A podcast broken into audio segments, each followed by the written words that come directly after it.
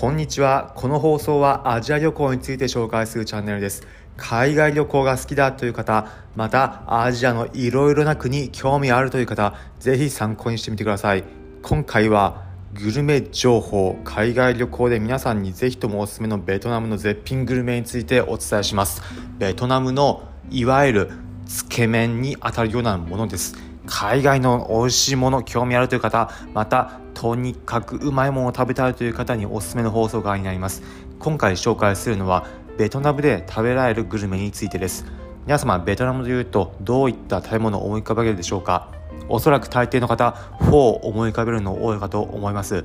日本でもベトナム料理店に行くと大抵はあるものになります。今回はそのフォーに近いようでまたちょっと違った料理になります。今回紹介するのはブンチャという料理になります。こちらあえて言うならばベトナム式のつけ麺という感じです。麺はベトナムのフォーと同じく米を使った麺になっていて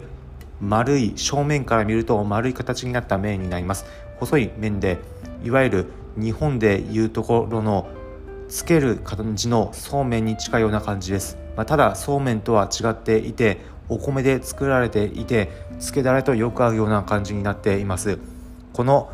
いわゆる米の麺を使ったものに特製のつけだれそこまで味は濃くないんですがちょうどいい感じのつけだれをつけて食べる。一緒にトッピングとしてお肉と野菜がついているというものになります。こちらベトナムのハノイ北部の都市首都のハノイの名物でとっても美味しいです。もちろんハノイ以外でも各地で食べられるようなものであるので例えば南部の大都市ホーチミンでも食べられた気がします。皆さんもハノイ以外でもベトナム旅行行った際は是非現地の美味しいブンチャーの店見つけてみて食べてみてはいかがでしょうか。つけだれにブンチャーの麺をつけてさらにお肉と野菜も一緒に食べるというような感じです。お肉は大体のお店炭火焼きのお肉とまたお肉のつみれのようなものも食べられる形になっています。野菜はベトナム式の野菜でしそのようなものを一緒に付け合わせて食べる感じになります。またお好みのトッピングでニンニクや唐辛子などもつけられます。辛いの好きという方は唐辛子入れてみてください。文茶日本人にも合う。親しみやすい味付けでとてもおすすめです。フォー以外でもベトナムグルメたくさんあるのでぜひ皆さんも現地ベトナム行った時は自分のおすすめのベトナム料理海外料理見つけてみてはいかがでしょうか？